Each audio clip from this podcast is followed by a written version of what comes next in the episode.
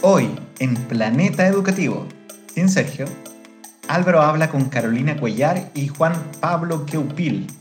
Wait, estos son los jefes del Álvaro. Classic Álvaro, acerca de su artículo sobre multiculturalidad y liderazgo educativo. Además, algunas ideas sobre formación directiva, metáfora de iceberg y la corrupción en los podcasts. Bienvenidos y bienvenidas a Planeta Educativo. Soy Álvaro González desde Valparaíso, Chile, Sudamérica para el mundo. Y al otro lado de la línea tengo dos grandes invitados, una invitada y un invitado. ¿Cómo están Carolina y Juan Pablo? Hola Álvaro, muy bien. Gracias. Hola Álvaro, ¿qué tal? La quinta región. Aquí un día soleado, hermoso, eh, nunca tan infernal como de estar por allá donde están ustedes en Santiago, pero solo quería sacarles pica con eso. Sí, lo lograste, lo lograste. Sí, ola de calor por aquí. Oye, chiquillos, bueno, le, eh, eh, full disclosure para la gente que está escuchando esto, ustedes son mis jefes, así que esto lo, lo- lo quiero que esté reflejado en mi evaluación del desempeño a final de año, por favor. Pero la gente que está escuchando también tiene que saber que tú eres nuestro jefe, así que... claro, ¿verdad? Es una de esas situaciones extrañas que, que nadie puede Sí, explicar. eso, eso es otro podcast, así que... Bueno, eh, yo me siento más líder que jefe, eso es lo único que puedo decir. Claro, hay que hablar de liderazgo. Oye, eh, bueno, par- quizás eh, partamos un poco eh, con ustedes presentándose para, para nuestros, eh, nuestros radioescuchas. Eh, Carolina, cuéntanos un poquito acerca de ti. Bueno, lo primero Álvaro, felicitarte por esta iniciativa. Me parece muy interesante e innovadora y espero que cada vez vaya teniendo más eh, gente que se conecta y que pueda compartir también su información. Eh, y agradecer, por supuesto, el, el espacio. Creo que es súper relevante eh, generar como esta vitrina para poder mostrar también los desarrollos investigativos que estamos realizando en Chile. Y no solo pensar también, o pensar solamente en aquellos desarrollos, ¿no es cierto?, que vienen de, de otras latitudes del mundo. Así que me parece Ujú. fantástico. Eh, bueno, yo soy psicóloga, eh, psicóloga educacional, y desde que egresé mi, de, de la universidad y desde mi primer trabajo que he estado vinculada al mundo de la educación, eh, he tenido afortunadamente la posibilidad de estar eh, incidiendo de distintos niveles del sistema educativo, tanto desde la política pública, eh, en la academia, también en, organizaciones como fundaciones que, tienen, que están relacionadas con la educación. Entonces, me gusta esta experiencia que se ha podido nutrir de distintas perspectivas y de distintos roles. Actualmente estoy en la Universidad Católica Silva Enríquez, estoy en el cargo de directora de la Escuela de Investigación y Posgrado dentro de la Facultad de Educación, y es por eso que tú mencionas que soy tu jefa, en realidad es un, esto es eh, por organigrama, pero somos todos pares académicos. Eh, Es la que firma los cheques. Claro, eso- claro, finalmente. Eh, y, y eso, muy contenta de, de- de- de estar en un proyecto que creo que estamos desarrollando de manera colaborativa, pensando cómo tiene que ser la investigación en educación eh, de manera multidisciplinaria. Eh, así que estamos con grandes desafíos que después los podemos ir comentando o vinculando también a lo que va a ser la conversación de hoy. Claro, sin duda. Van a ser algunas de las cosas que deberían, espero poder sacar en la conversación. Lo único que quiero decir es que gracias por, por las felicitaciones eh, y quiero, quiero decir que todo esto es gracias a mí y no tiene, Sergio no tiene nada que ver con esto. Este no era su sueño de años de tener un podcast. eh, esto lo hice yo y él se coló nada más. Así que, que quiero que eso quede claro porque él no está hoy día conectado en esta entrevista. Am, Juan Pablo, cuéntanos un poquito acerca de ti. Eh, bueno, al igual que Carolina, me sumo a los agradecimientos. También me sumo a los saludos a Sergio Galdame, que no está presente. Se volará en algún otro momento, pero un saludo también fraterno a Sergio. Eh, en cuanto a mi persona, ingeniero civil industrial, entonces, claro, al- alguien ya se preguntará, ¿y por qué un ingeniero va a hablar de educación? Que esos bichos raros. Como que siempre me gustó la gestión y, y la gestión la empecé a asociar a educación por razones profesionales, personales. Encontré ahí un mundo eh, nuevo en ese momento, hace ya unos años atrás, y después vincularlo con el liderazgo educativo. Y en lo profesional, en este momento, también dado que Carolina es mi jefa, ella es la directora de la escuela, yo soy el director del Centro de Investigación para la transformación socioeducativa. Yo no firmo cheques, pero sí es un, un desafío. Eh, y ahí estamos, por lo menos los tres, trabajando a la par, como dijo también Carolina, tratando de hacer un aporte aquí en lo que es la, la investigación y educación. Y bueno, en esa estamos. Sí, e, es una de esas situaciones extrañas en la que Carolina es la directora de la escuela de posgrado que tiene un centro de investigación del cual tú eres director y dentro de ese centro de investigación hay unos grupos de investigación donde está el grupo de liderazgo del cual yo soy coordinador. Entonces, dependiendo de dónde, desde dónde uno se pare, eh, es, el, es, la persona que está a cargo del, del resto. Qué loco. Somos un caso de liderazgo distribuido nosotros. Totalmente. Totalmente. totalmente.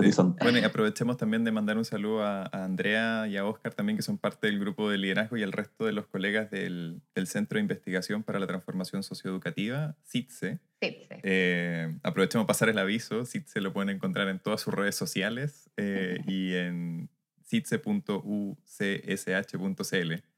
¿Cómo voy? ¿Voy bien o no? Excelente, excelente. Dale nomás. Sí.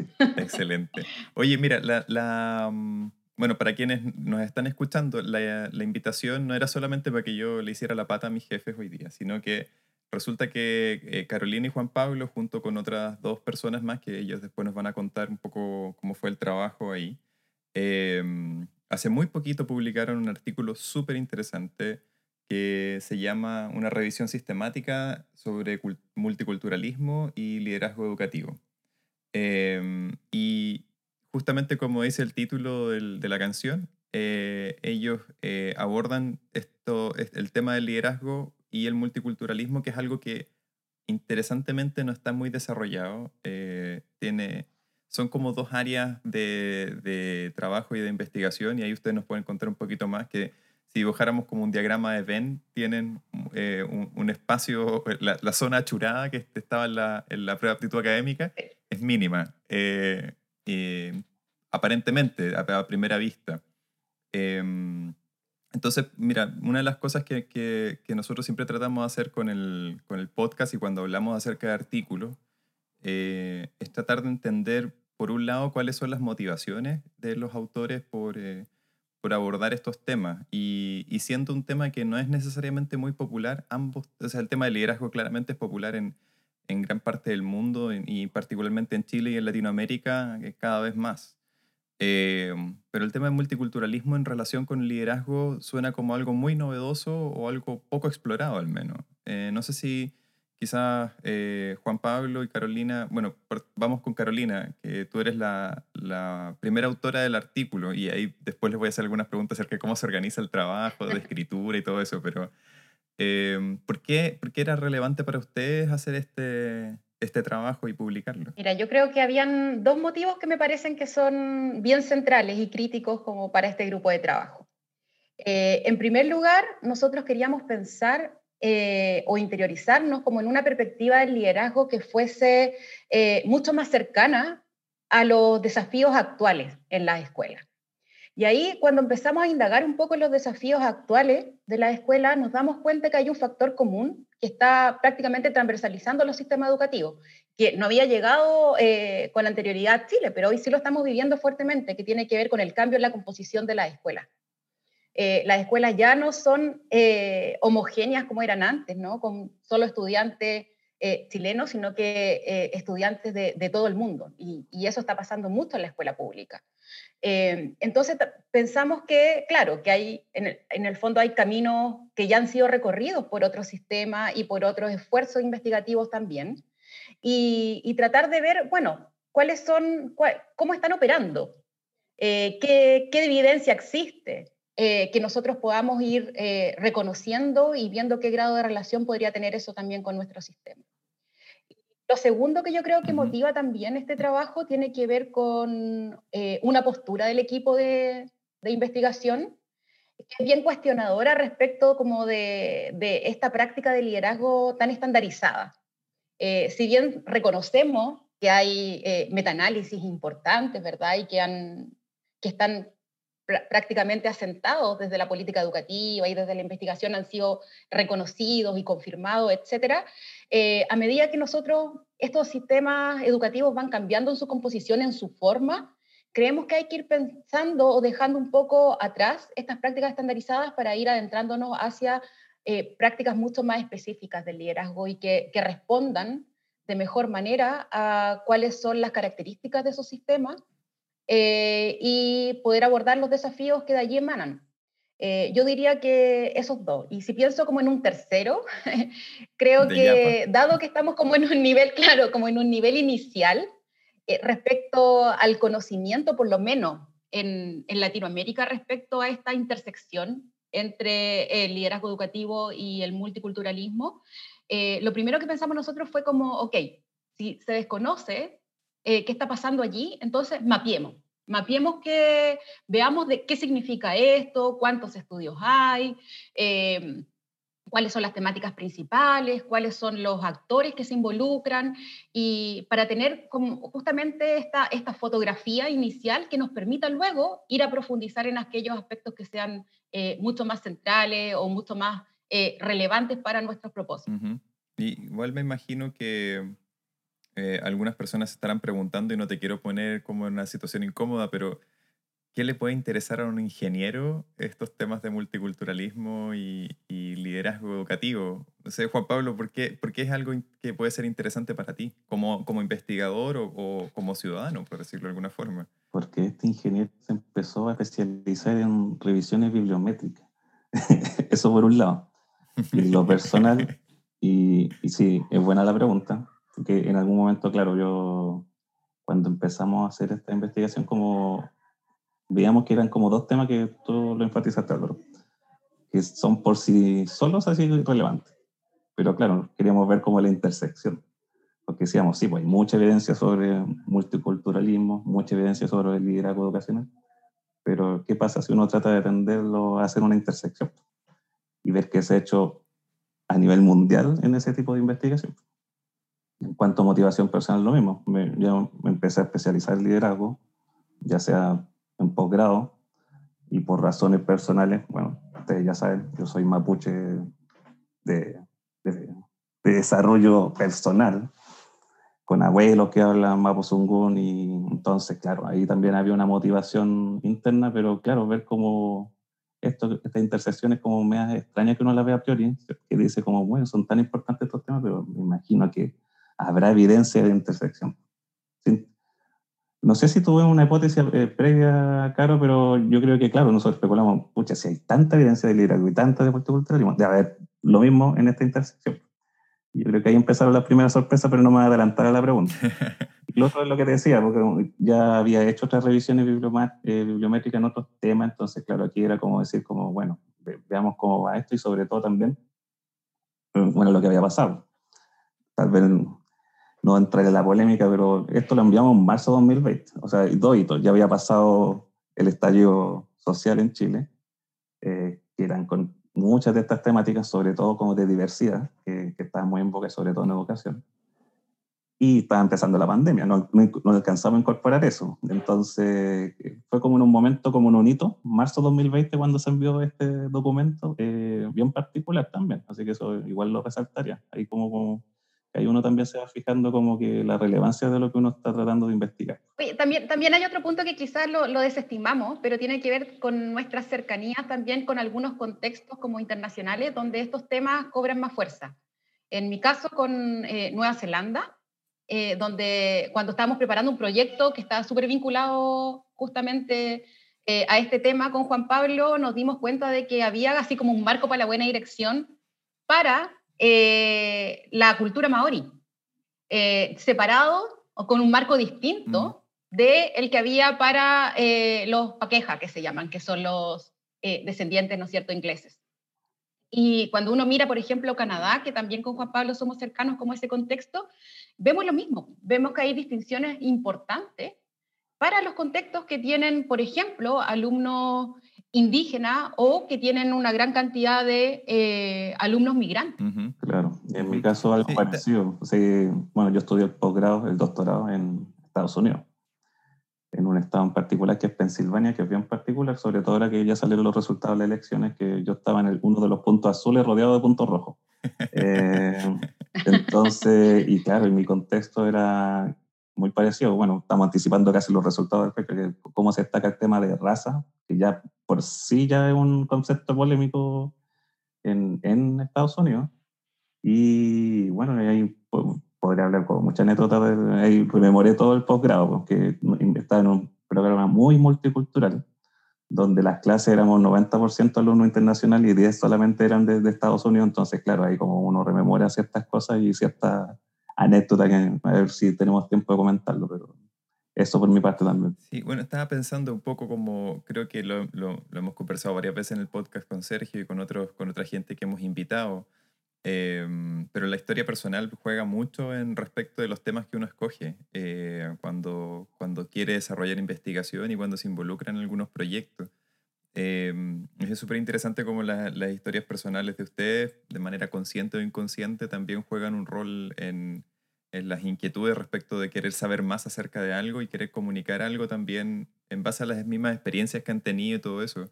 Y yo siento que eh, hay algo interesante en este, en este proyecto, en este documento que, que, ustedes publicaron, que no solamente se pregunta por qué es lo que hay sobre multiculturalismo y, liderazgo educacional, sino también eh, qué se entiende por multiculturalismo en, en, toda esta investigación y además quiénes son identificados como líderes en, esta, en, en la investigación que ya existe. Y, y me imagino que eso también es como una forma de contrastarlo también con las experiencias que, que ustedes, que la mayoría de los que trabajamos en investigación hemos tenido también de eh, interactuar con distintos líderes, con distintas comunidades escolares o educativas, formales o informales y qué sé yo. Em, pero quizás podríamos hablar un poco acerca de, de, estas, de estas distinciones conceptuales, porque ustedes también en el artículo tratan hacen un argumento muy claro respecto de enfatizar un tercer concepto, que es el de justicia social. Entonces, Juan Pablo, no sé si tú me puedes comentar un poco por qué fue tan importante, ya teniendo la dificultad de tener que cruzar estos dos, estos dos mundos de multiculturalismo y educación y liderazgo educativo, eh, eh, agregarle la perspectiva de justicia social para ustedes. Sí, eh, bueno, ahí también entra todo lo que ya hemos profundizado. Ahí están los intereses del centro de investigación de nosotros como investigadores, de visualizar estas temáticas que están ni hablar en el país, ¿cierto? Más que en boga. Eh, sin ir más lejos, ahora se, debería cambiarse la constitución en, un par de años más. Eh, pero claro, nosotros veíamos también esta noción de que no es solamente el liderazgo, no, no en el sentido de gestionar la cultura, ojo que lo estoy usando muy atrevido la palabra gestión, sino que los asuntos transformativos, ¿cierto? Que también una palabra que tiene uso y abuso, eso también podríamos entrar a profundizar. Y ahí entraba la perspectiva justamente de la justicia social. No solamente que también encontramos otro concepto del, del otro, del otherness, que siempre hay alguien que está en una posición como de poder y se producen esta estructura que bien conocemos en este país de inequidad, desigualdad, justamente necesitan este, esta perspectiva de justicia social, justamente para tratar de no solo abordarlo, sino que sea una orientación que invite a los líderes educativos que justamente cómo debería eh, considerarse este tema que ya por sí es complejo como, como concepto, que también eso es bueno que lo, que lo haya mencionado, que el concepto multiculturalidad a veces como sinónimo de interculturalidad y ahí entra lo que es la diversidad y la diversidad en rigor es todo, por definición somos todos diversos. ¿no?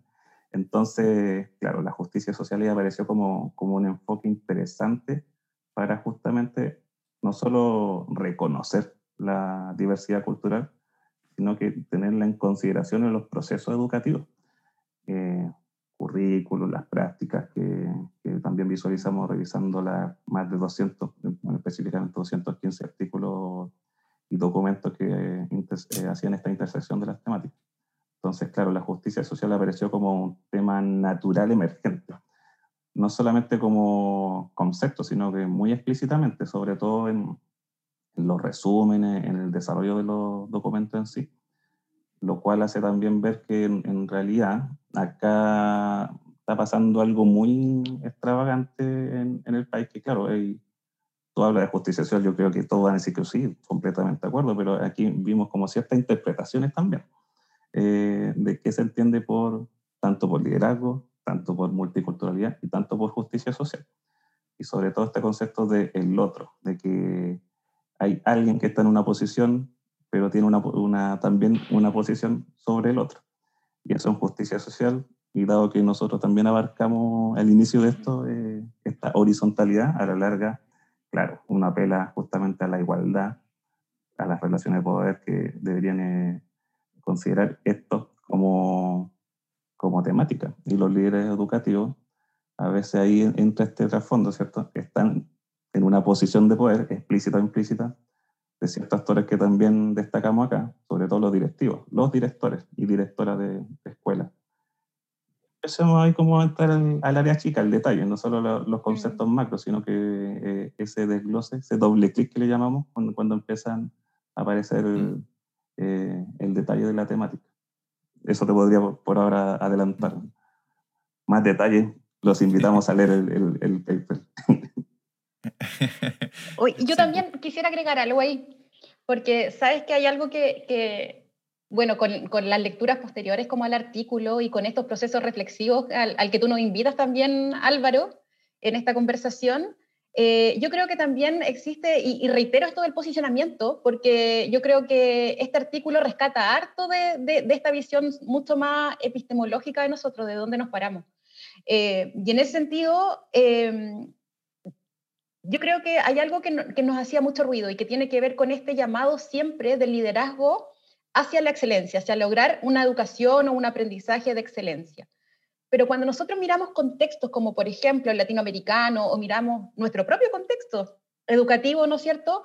Y vemos que justamente estas categorías como de excelencia se levantan sobre, eh, sobre quizá un escenario que es bastante injusto, donde muchas de las eh, condiciones para poder cumplir con esa excelencia son más bien heredadas tienen que ver con, con categorías que, que, tienen que ver con, por ejemplo, el capital social de la familia o el capital económico de la familia.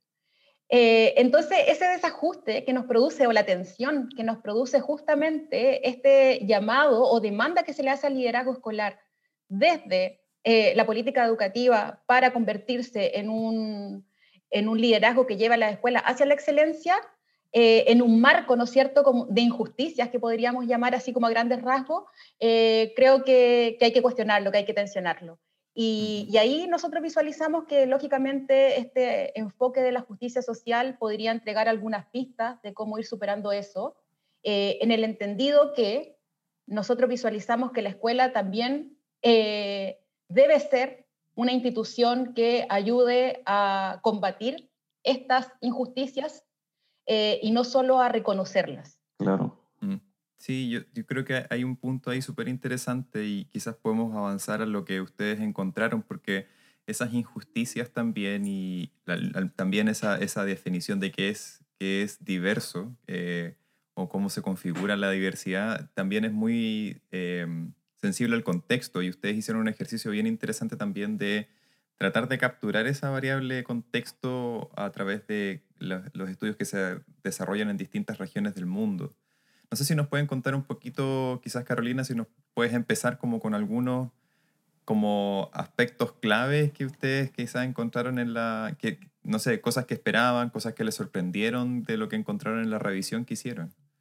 Mira, una de las primeras cosas tú, tú, tú la adelantaste y me parece que, que, es bueno comenzar por ello, que tiene que ver con este concepto como de multiculturalismo, cómo se entiende en los distintos eh, papers que nosotros revisamos. Eh, reitero la idea de que nosotros lo que hicimos fue una revisión sistemática, por lo tanto eh, revisamos varias producciones investigativas al respecto de distinto tipo, algunos son artículos, otros capítulos de libro, pero, pero principalmente son artículos y de que, están eh, expuestos en las revistas indexadas con las categorías superiores, ¿no? Cielo, Scopus y WOS.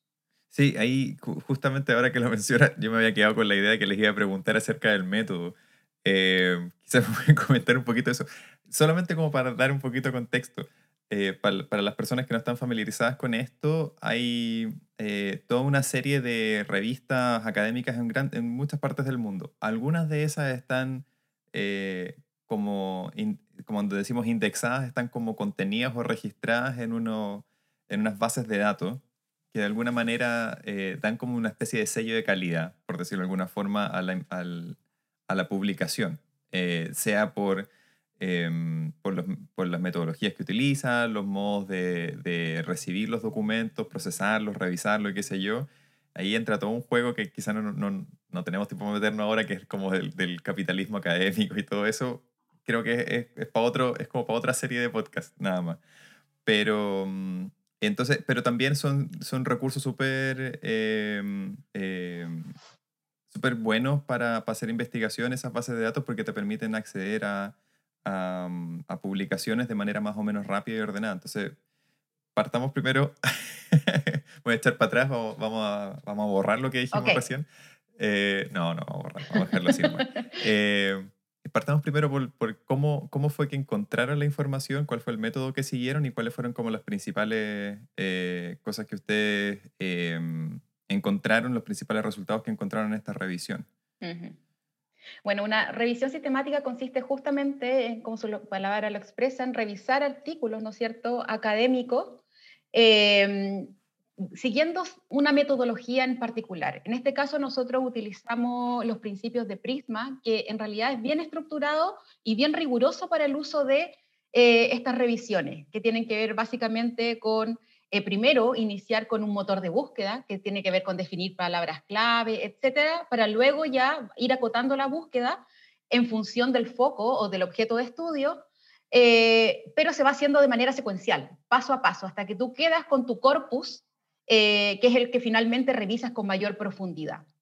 O sea, esto va, pasando, ahí... va pasando como por unos filtros, como por Exacto. unos coladores que vamos vas poniendo y eso va, eh, los que van pasando al final son, los que llegan al final de todos estos filtros son los que ustedes analizaron.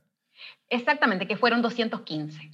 215 que se realizaron a partir de que pasaron todos los filtros y nos quedamos con este, con este corpus de 215, lo que hicimos fue revisarlo de manera cruzada. O sea, cada investigador primero revisó el corpus de 215 y luego nosotros no, nos cruzamos para ver efectivamente eh, cómo habíamos, de acuerdo a ciertas categorías, habíamos clasificado cada uno y para ver si eh, compartíamos o no la visión y si hicieron los ajustes pertinentes en el caso en que correspondía. Uh -huh. Ahora, volviendo al tema de los hallazgos eh, y pensando en este concepto de, de, multiculturalidad que aborda la investigación, eh, lo primero que nos dimos cuenta es que el concepto de multiculturalidad eh, es entendido de distintas maneras, según las investigaciones. No existe un concepto unívoco, sino más bien dependiendo del estudio del investigador que lo realice, es que se hace un énfasis en algún aspecto de la multiculturalidad. Y ahí lo que nosotros evidenciamos con nuestra investigación es que eh, la multiculturalidad principalmente es entendida como, por ejemplo, raza, género, eh, diversidad, como decía Juan Pablo, en este amplio espectro de la palabra, eh, y hay algo súper importante aquí que yo quisiera hacer un doble clic, que en el fondo, y que lo discutimos nosotros en nuestro artículo, la multiculturalidad generalmente se ve, el, o la comprensión de la multiculturalidad se ve limitada o se ve reducida a aspectos que nosotros llamamos en el artículo como de, que son más de fisonomía, como de apariencia, de lo, de lo evidente de la diferencia. Y ahí vemos, claro, que género, raza, eh, etnia, por ejemplo, o sea, son visibles al ojo humano, ¿no? O sea, lo podemos identificar rápidamente.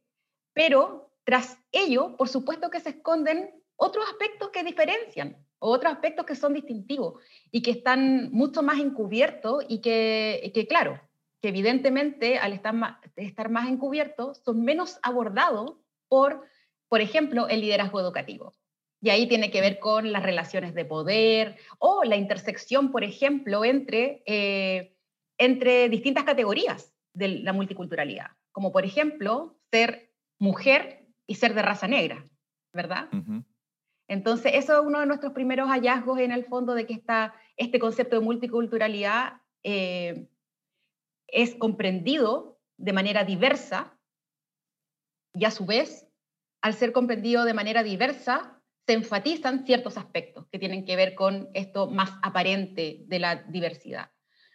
Eh, y por tanto, se esconden aquellos que podrían ser incluso más relevantes y que podrían estar teniendo consecuencias mucho más negativas o mucho más potentes dentro, por ejemplo, de, un contexto educativo. O sea, podríamos, ustedes encontraron que hay como unos ciertos elementos que están en la superficie, como la, típica figura del iceberg que se usa en todos los talleres de formación de profesores, sí. Eh, acerca de las prácticas y las creencias, pero digamos en términos como del iceberg de la diversidad, hay cosas que son más evidentes porque están en la superficie, pero hay varios otros que, que están bajo el agua todavía y que pueden estar teniendo, como dices tú, em, pueden estar generando efectos que, que no, no, son percibidos, no son captados. Creo que eso es súper interesante también como tratar de darle como cierta, cierta forma, cierta fisonomía a este concepto de multiculturalismo. Em, porque claramente no es un, un, concepto con el que estamos totalmente familiarizados, al menos en el contexto chileno, desde mi perspectiva.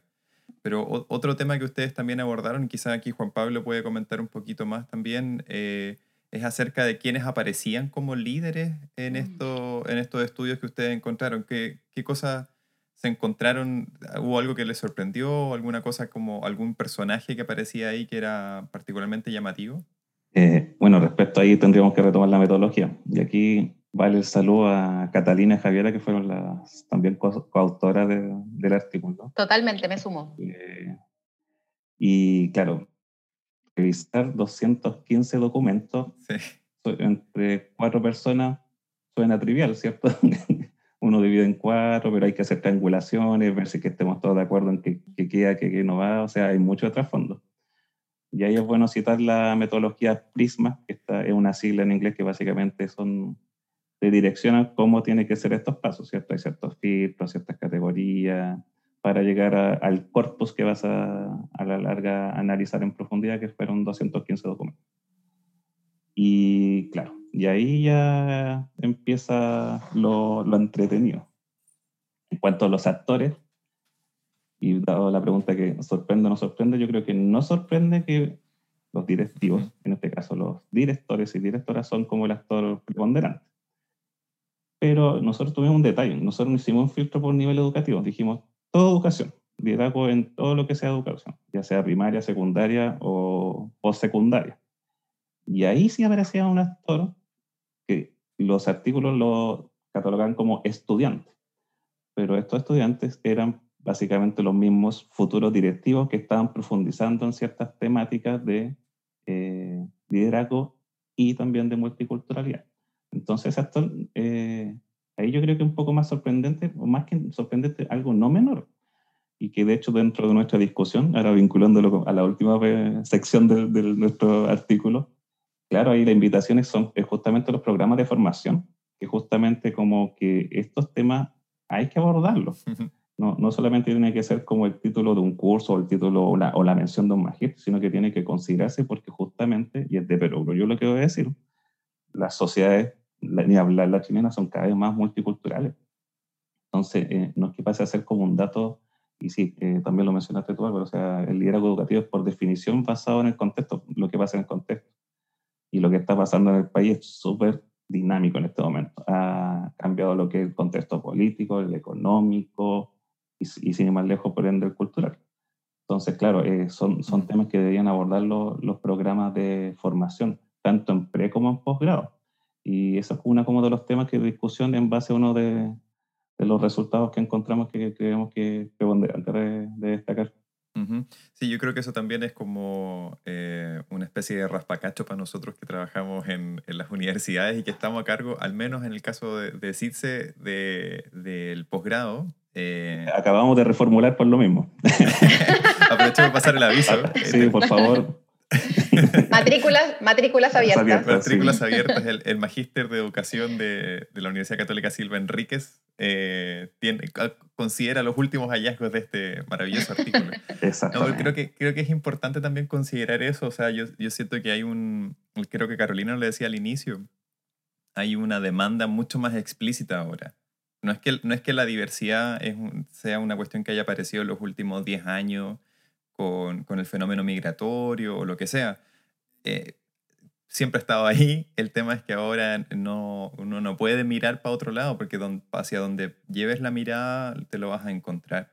Em, y también hay que reconocer que hay ciertas categorías también de, digamos, identitarias o, o de, o de identificación social, por decirlo de alguna forma, que, que también son más eh, difíciles de capturar. Eh, y es difícil de entender también este, esta idea de la interseccionalidad. Yo siento que, que un aporte súper interesante que hace el artículo de ustedes es justamente aprovechar el concepto de justicia social como para poder tener un marco que te permita entender esta complejidad y cómo están conectados distintas categorías de, de, diversidad que, que, componen este multiculturalismo. Ahora, a lo que dice Álvaro, Álvaro. Sí, ah, dale.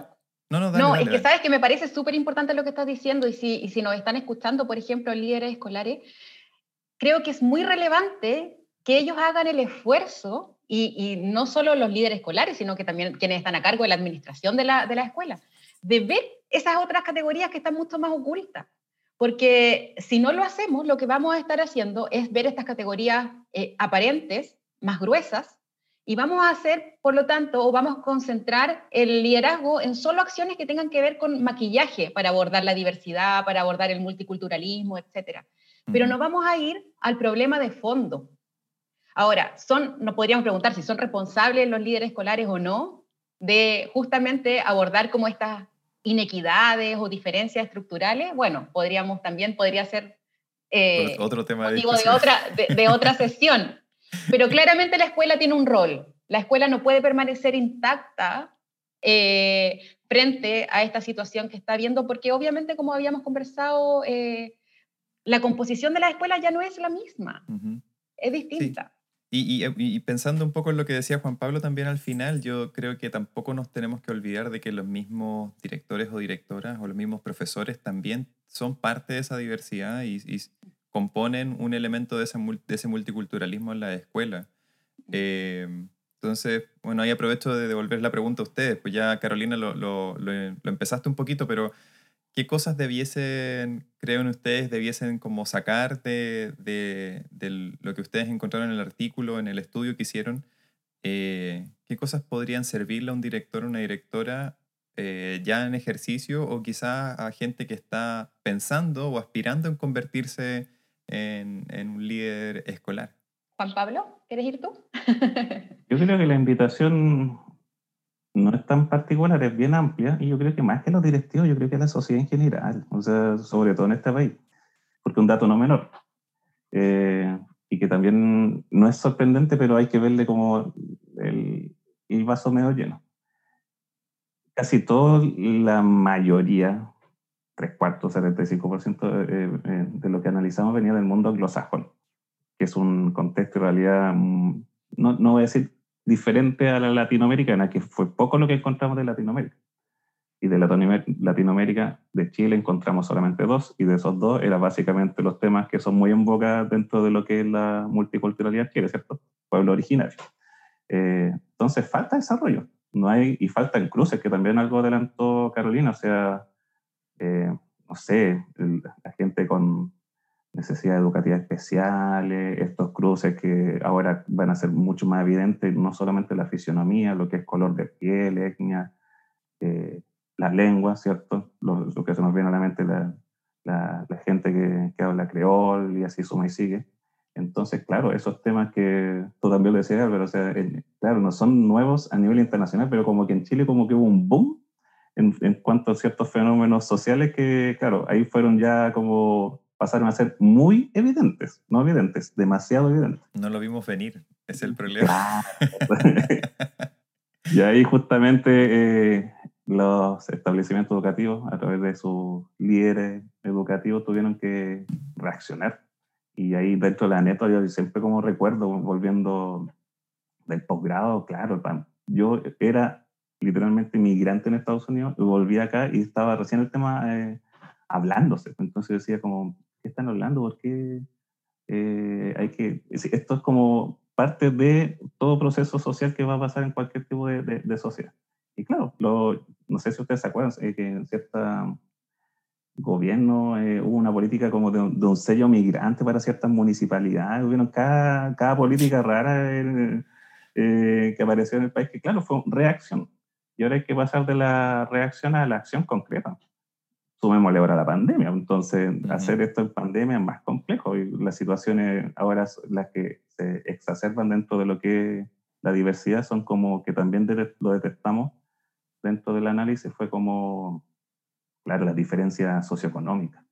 Eh, y eso, claro, ahora se exacerbó con gente que no tiene las condiciones para hacer clases online y así suma y sigue, que tienen ciertas características particulares. Entonces, justamente ahí la invitación a los líderes, justamente que esto que el iceberg, pues bueno, esto es la punta del iceberg, hay que ver como debajo del agua a veces para que hay, hay que tratar de ver el tema más en profundidad, no de raíz, porque eso implica ya otro tipo de interseccionalidad, ¿cierto? Una de índole sociopolítica, así que, pero sí tratar de, de ver que este es un tema que no es que apareció como debajo de la manga, como dijiste Álvaro, sino que lleva harto tiempo a nivel internacional, pero que justamente en el país hay que pasar de la reacción a ver ya debajo del agua eh, el, iceberg para ver cómo, qué otros temas tendrían que considerarse ya especulando el próximo año 2021, ¿cierto? Porque ya está votando por cerrado este 2020 y, y, esos temas van a seguir apareciendo.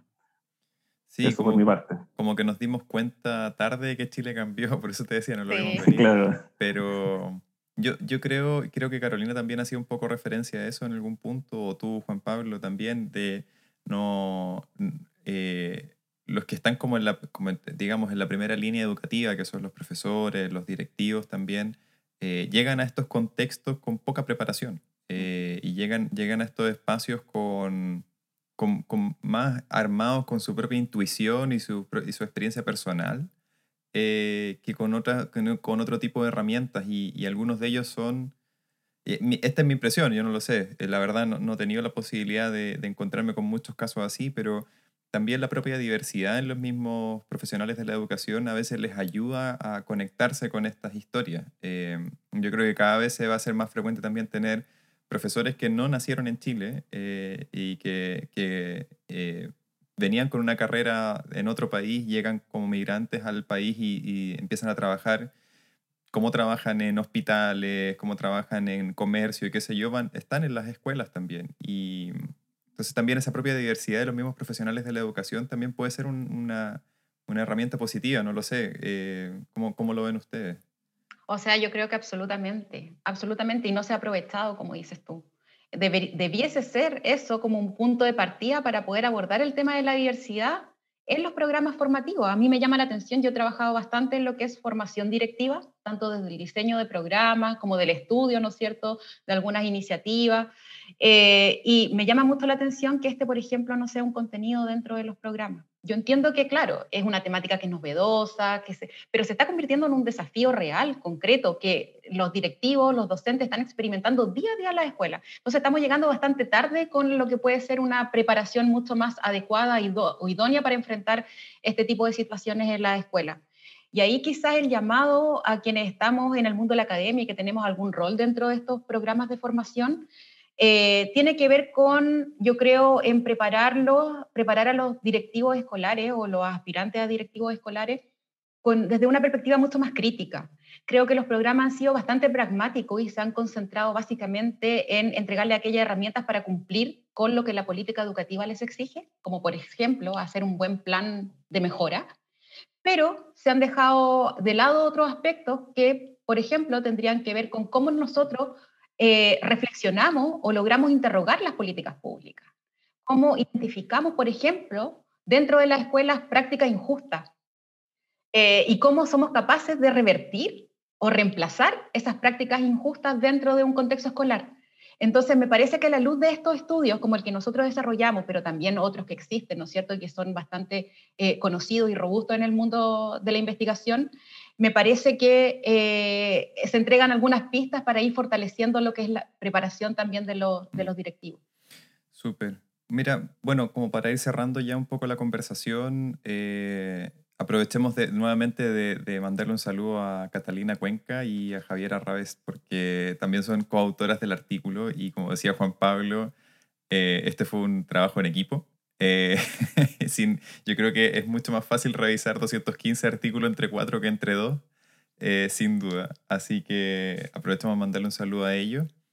Y, y antes de terminar, bueno, quizás pedirle a ustedes, Juan Pablo, Carolina, eh, que nos cuenten un poco cómo la gente puede saber en qué están trabajando, cómo se pueden poner en contacto con ustedes si quieren, quisieran saber más sobre este tema o sobre otros temas que ustedes estén desarrollando que sean sus líneas de interés.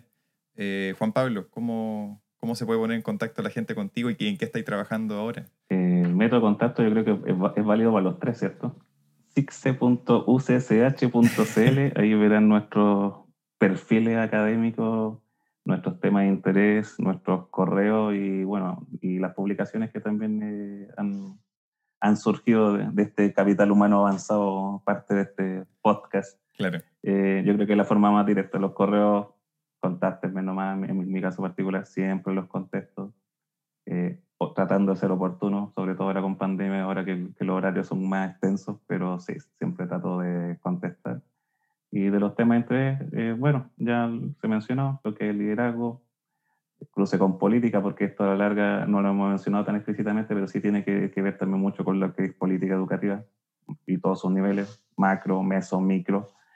Y bueno, ya metodológicamente, y tal vez eso es para otro podcast, eh, también cierto análisis de redes sociales, no solamente ver los atributos, que también lo estamos destacando mucho de, este, de este documento, del artículo que, que hicimos con Carolina, Javiera y Catalina. No solo los atributos físicos, fisionómicos de, evidentes, color de piel, género, etcétera, sino que también ver también a través del análisis de redes sociales como esta interacción, que también es otro tema por sí solo. Se habla mucho de colaboración, pero poco se sabe cómo, cuánta colaboración real hay, qué tan efectiva es, entonces ahí también eh, metodológicamente hay eh, con Carolina, de hecho, también estamos ahí en un proyecto que esperamos que salga algún, algún artículo, tal vez a discutir en otro podcast, eh, quizá el próximo año ya. Lo vamos a dejar buqueado entonces para el próximo año, si es que, si es que este podcast sigue, sigue estando vivo. Caro, eh, cuéntanos un poquito en qué, en qué estás trabajando ahora y si es que la gente quisiera ponerse en contacto contigo por otro medio que no sea CITSES, tal vez si eh, hay algo por ahí. Bueno, yo adelantaba un poco que, que mis temas de investigación se han centrado principalmente en, en, la formación directiva, eh, también en esta relación que a mí me encanta, que tiene que ver de los directivos con los docentes y cómo, cómo los apoyan pedagógicamente. Eh, pero ahora último, dado que estamos en un contexto de pandemia y eso ha teñido eh, la investigación también, eh, hemos estado muy enfocados trabajando en aquellos desafíos que surgen a la gestión pedagógica en la escuela a partir del el COVID-19. Y ahí hemos estado realizando estudios bastante interesantes a nivel de escuela, pero también de universidad. Y, y tratando también de ver, bueno, qué similitudes y qué diferencias aparecen en estos dos mundos. Eh, así que hemos estado concentrados en eso. Y pasando un poco a lo, a lo del CITFE y haciendo propaganda también, yo creo que tenemos la suerte de tener dentro de nuestro grupo de liderazgo y colaboración para la mejora eh, educativa eh, académicos que tienen distintos expertise que están concentrados en los niveles del sistema. Entonces, hay gente que está mucho más concentrada, por ejemplo, en el nivel más de administración o nivel intermedio, como se le llama en la literatura, gente que tiene más los pies en el mundo de la escuela, otros, ¿verdad?, que hacen mucha interacción a nivel académica y mucha interacción también internacional.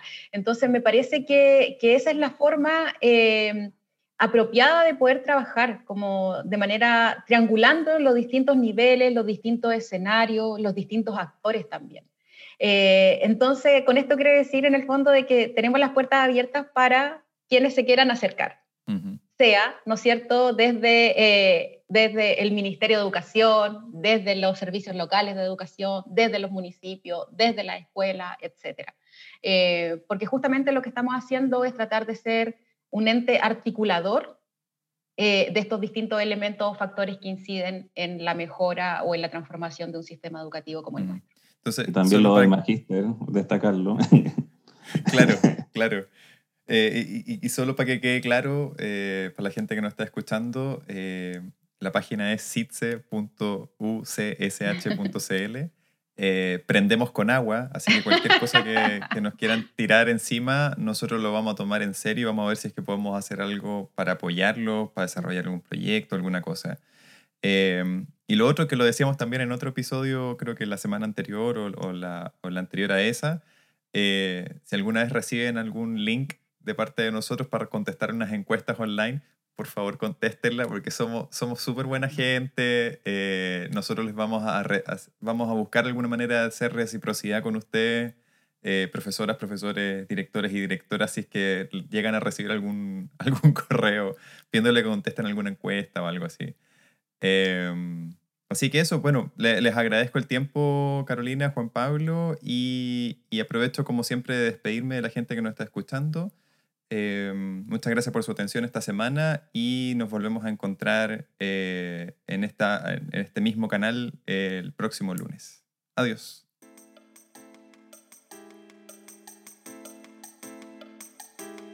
Gracias por escuchar este capítulo de Planeta Educativo. Puedes encontrar más capítulos y otros recursos en www.planetaeducativo.cl. Y no olvides que puedes suscribirte a Planeta Educativo en Spotify, Apple Podcasts y Google Podcasts. ¡Nos escuchamos!